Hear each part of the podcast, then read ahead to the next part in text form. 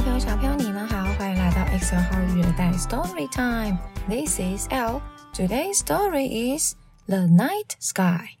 The Night Sky. At night, I look out my window. I look up at the sky. The sky is dark, but I can still see some things. I see stars. There are a lot of stars in the night sky.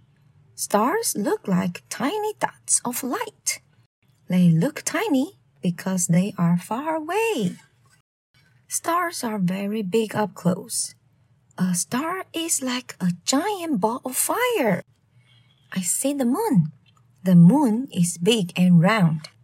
Sometimes the moon looks very thin. It is still big and round.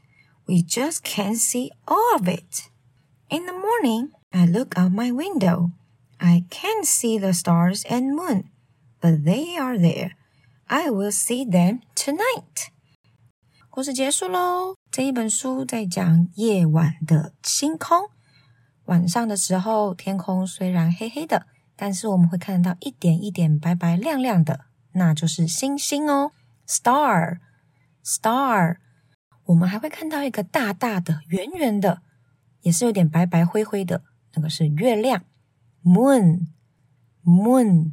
有的时候我们会看到月亮的全部，它看起来就是大大圆圆的；有的时候看起来弯弯的、细细的，它不是不见喽，只是被遮住了而已。所以小朋友，下次呢，你可以注意抬头看看天空，或许你会在天空看到星星和月亮哦。